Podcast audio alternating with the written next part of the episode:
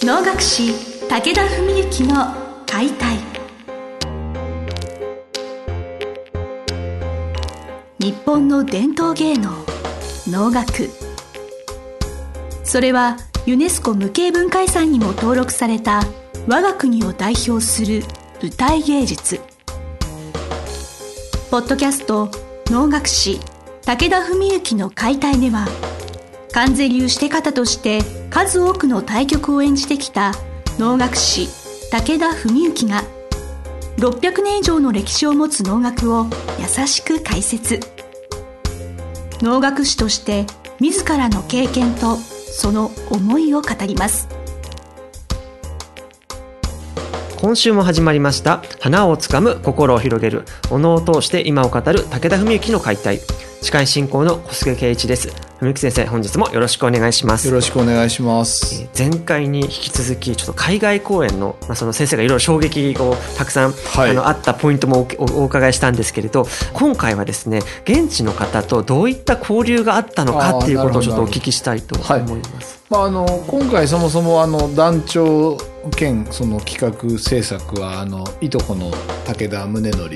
だったんですけれども、まあ、彼がまあちょっとした縁で去年も彼は小鼓の人と2人でワークショップというか講演兼ねて行ったんですが、まあ、そのつながった縁で今回も成立したんですね。で今回の対象は実はもう全てあの大学絡みだったんです。ですからもう純粋に大学の授業の一環として例えば日本文化を学んでいる学部学科の子たちとかあるいは演劇とかを学んでいる生徒さんたち。そういう人たちに対する授業。まあそれはもう本当例えば 10, 10人とか20人とか少人数のに対して、まあ、いわゆるワークショップというか、はい、その学生さんたちは日本語版じゃちょっとはお話できたりもするえーっとですね一人だけ通訳してくれた子がいたんですけど、はい。基本的にはもう全然あ。日本語は分かんない。ただ日本文化について一応勉強はしてるよっていう前提があるわけです。そうですなるほど、はい。はい。とあとはやはりこれは大学生に限らず受け入れていたんですけどもその各大学のホールとかそういうところでいわゆるなんでしょうねオープンカレッジじゃないですけど、まあ、いわゆるその公開してもう大学があの主催しておのおの一団がこういうふうに来ますよあの誰でも入れますよっつってもう無料でねあの、まあ、一番広いとこで150人だか200人ぐらいのお客さんがいらして見せたところもあるんですけどしかも授業と一方ではもう授業じゃなくその大学のホールでやるそういう、うんまあ、公開向けの公開ですね、はいはい。そんな感じです。何かどういった、まあ、感想リアクションとかが先生に届いてきたりとか？そうですね。あのーまあもう皆さん本当にともかく喜んではくださってよかったです、はい。でまあ変な話なんですけどまあ4人で行ってでもまあ面装束をつけての実演も見せてますしまあ生徒さんたちに、えー歌いの発声の体験とかまあちょっと肩の体験とか、そういうのも織り交ぜたりまああの非常に中身の濃いねえーまあ講座というか、うん。でまあそういう意味ではまああの自分で言うのもなんなんですけども、まあ、自分たちのこと言うのもなんなんですけどやってるクオリティとしてはだから多分一般的にそういうのっていうと、まあ、変な話その結構趣味レベルの人が行ってそういうことをやることもあり得ると思うんですよ。でまあ僕らはガチンコのプロじゃないですか。はい。だから結構中には現地のそのスタッフさんとかまああるいは領事館の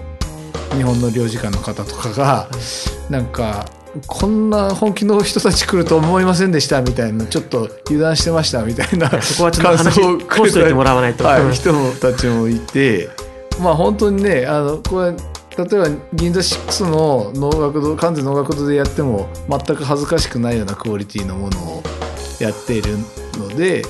まあ、そこに対するやっぱり反応はすごくいいものがありましたよね。本物が見れるってやっぱすごい貴重なで現地にいながらですからなおねめったにあることじゃないと、はい、私なんかお話なんかお伺いしながら思ったんですけれどよく海外の方外国の方が、まあ、お能を体験してみるって、まあ、あると思うんです。そういうワークショップ的なものって、はいはい、やはり日本人とスタイル骨格が違ったり、うん、そうするとじゃあ構えとか姿勢とか、うん、あとは声帯とかなんかいろいろ日本人とそのぜそういう身体的な前提が違うことで、何かギャップみたいなものが生じるのかな、えー、っとですねそういう面では、そんなに大きい問題というか障害は実は、はい、まあこの間まあ、そのそれなりにやったとは言ったってね、はい、70分とか90分とかですから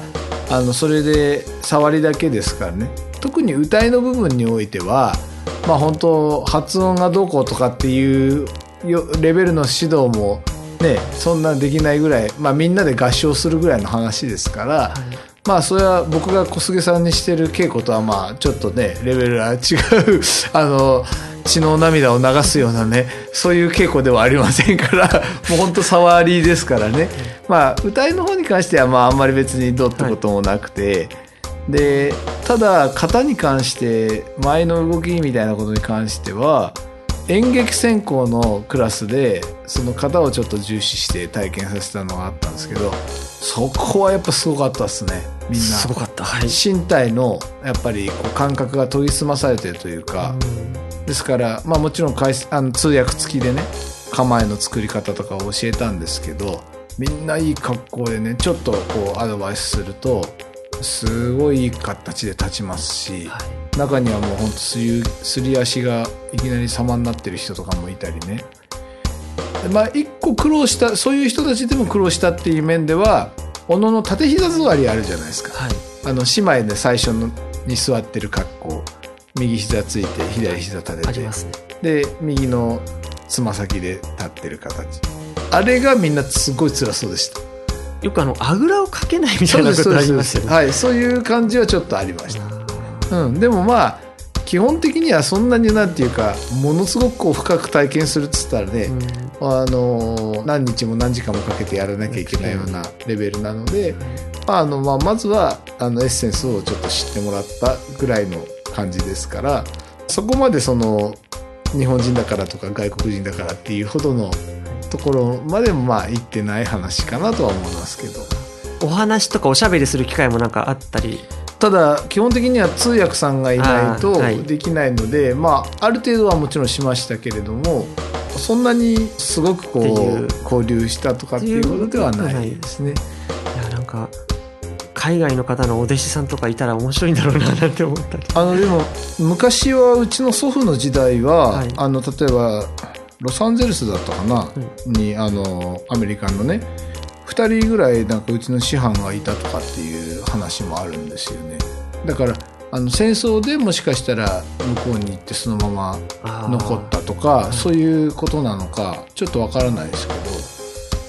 あの過去にはそういう事例もあった、はい、ということなんですね。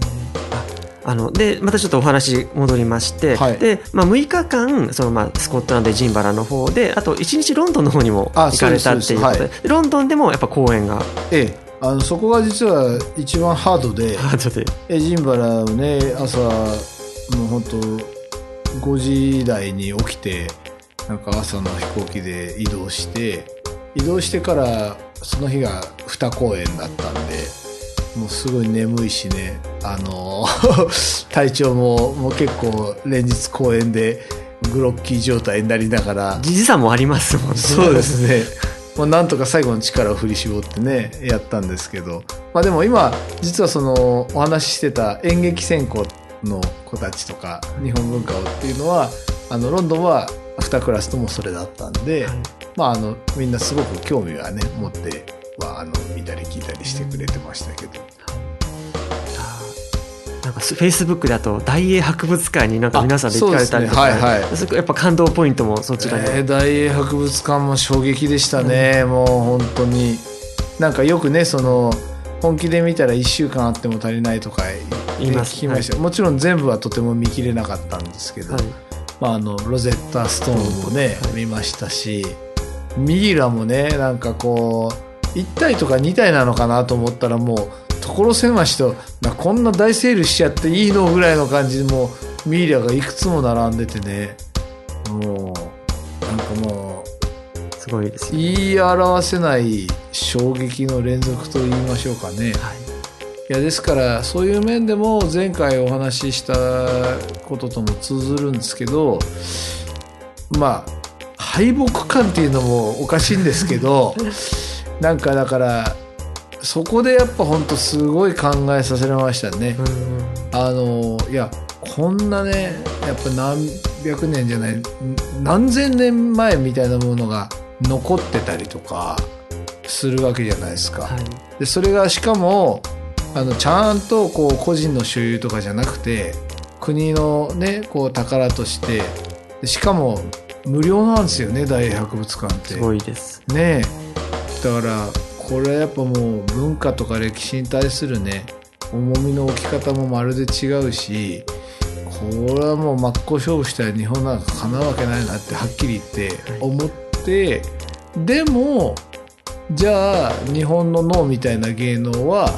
ないわけじゃないですかあちらには。まさしくっていうことになってくるといよいよね僕らの負ってる責任とかっていうものはものすごく大きいものになっていくのかなとかね。そんなことをすごい考えさせられましたね。いや本当あのシェイクスピアに負けずとも劣らない世阿弥の天才性みたいな、はい。そのぜひその後世につなげてやっぱええ日本には、まあ、お能があるんだってことではい。もう世界に対してもアピールしていきたい。こっちはね途切れてないのでね、はいやっぱりそれはすごくあのありますよね。世界数あるねあの古典的な芸能でも。大概ねこう中断してる期間が多分あったりしてると思うんですけども。そうですね。途切れてないっていうのがやっぱはい。り、おのそこはすいごい。ポイントだと思うんですよ。はい。だからさあの前回のねそのいわゆる建物の話とかしてたのと、ね、全く通ずるんですけど、やっぱり僕らはねいいかにしてそういう心をねつないでいくかみたいな。心の文ですねまさに。もうあの定期的にそれを伝えていかないと大事なことなのでもう大事なことは二度三度伝えていくスタイルでいきましょう。はいそうですね。文を皆様にちょっと、はいあのリスナーの方にもそうですし、まあ、そのあ舞台に足を運んでいただいた方にもそういう、まあ、おのおのなんかそういう伝承伝統というものをちょっとはい。届けてられたらなと。そうですね。はい、なんかお体を壊されないようになんかお大事にしていただきたいありがとうございます。はい、まあ本当ね聞いてくださってる皆さんと共にね、まあ良い日本を作っていけたらいいですね。もうもう,、はいもう素晴らしいお言葉最後にいただきました。ありがとうございました。はい、本日は文幸先生から海外公演第2弾をお伺いしました。先生ありがとうございましたありがと。うございました。本日の番組はいかがでしたか？番組では武田文幸への質問を受け付けておりますウェブ検索で「武田文幸」と入力し検索結果に出てくるオフィシャルウェブサイトにアクセス。その中のポッドキャストのバナーから質問フォームにご入力ください。ぜひ遊びに来てくださいね。